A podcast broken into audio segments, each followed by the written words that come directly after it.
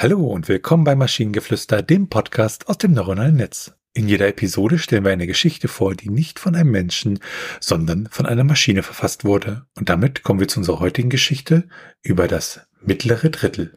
Mitten im monotonen Dasein von Karl, einem Mittelschullehrer, verbirgt sich eine Vielzahl von Farben und Nuancen, die oft von der Melancholie in seinem Herz überdeckt werden.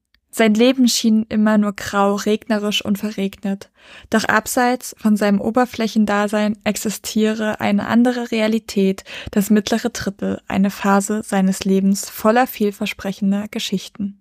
Die Geschichte beginnt damit, dass Karl sich außerhalb des Klassenzimmers engagiert, um sich von dem Umgang der Traurigkeit, der ständig auf seinen Schultern lastet, zu trennen. Er wird als Betreuer auf Klassenfahrten gewählt und es gelingt ihm, die notwendige Energie aufzubringen, um den Schülern den Flair anderer Städte, die Geschichte und das dynamische Leben dort nahezubringen.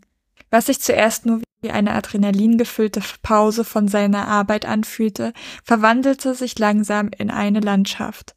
Das leblose Leben von Karl begann sich am Beginn des mittleren Drittels seiner Geschichte zu verändern.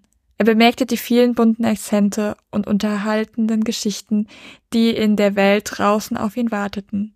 Es war diese raue Natürlichkeit, die seine Neugier weckte und ihm zum ersten Mal seit Jahren den Regen der Melancholie vergessen ließ. Er fing an zu schreiben über Stadtgeschichten, verborgene Cafés und geheime Flohmärkte. Er fing an, das Leben um ihn herum zu fühlen. Es war seine eigene Karte eines vielversprechenden Abenteuers. Mit jedem Schritt bäumte sich Karl gegen die ihn festhaltenden Fesseln der Traurigkeit auf und gab sich der Freude des Erlebens hin. Diese Epoche, das mittlere Drittel seines Lebens, stellte einen Wendepunkt dar, eine drastische Abweichung vom ständigen Schatten, unter dem er gelebt hatte. Das mittlere Drittel seines Lebens wurde zur Bühne der Transformation. Jeder Tag war gefüllt mit neuen Erfahrungen, und heute kann man die strahlende Begeisterung in seinen Augen sehen, wenn er seine Erfahrung mit seinen Schülern teilt. Die Atmosphäre des Klassenzimmers hat sich geändert. Sie ist lebendiger und realistischer geworden, gerade weil Karl gelernt hat, das Grau in seinem Leben durch Farben zu ersetzen. Es ist sein mittleres Drittel, diese vielversprechende Geschichte, die dafür sorgt, dass der Regen der Traurigkeit nicht mehr existiert.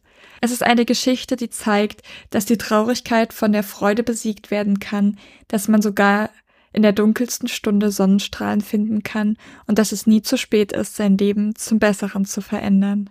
Es ist eine Geschichte über das mittlere Drittel, welches uns vor Augen führt, dass es immer noch Hoffnung gibt, egal wie traurig man auch sein mag. Es ist die Geschichte des Lebens selbst.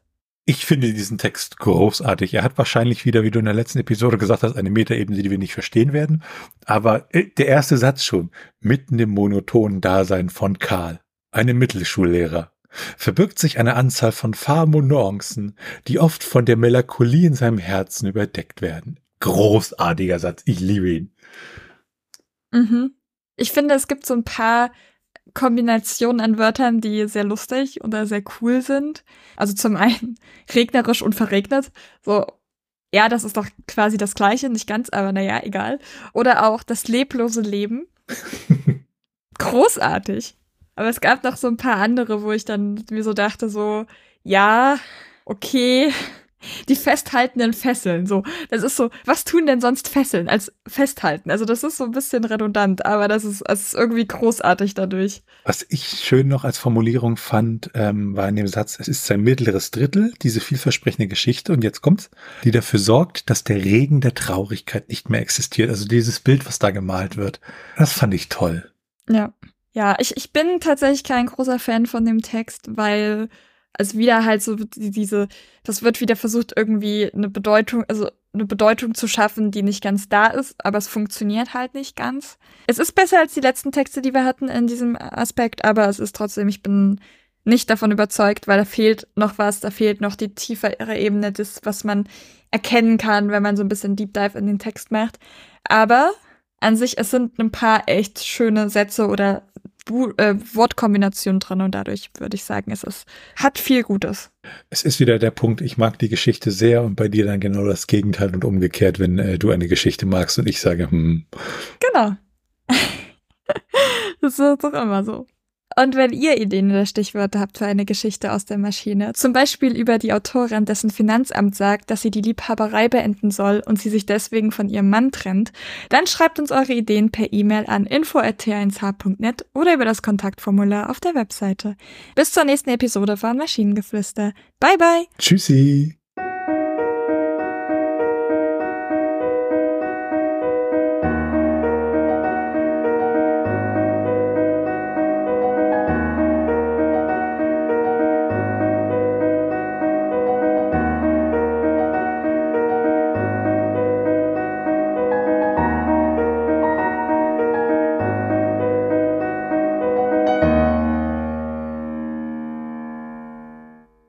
Eine Produktion von Tone Age. t1h.net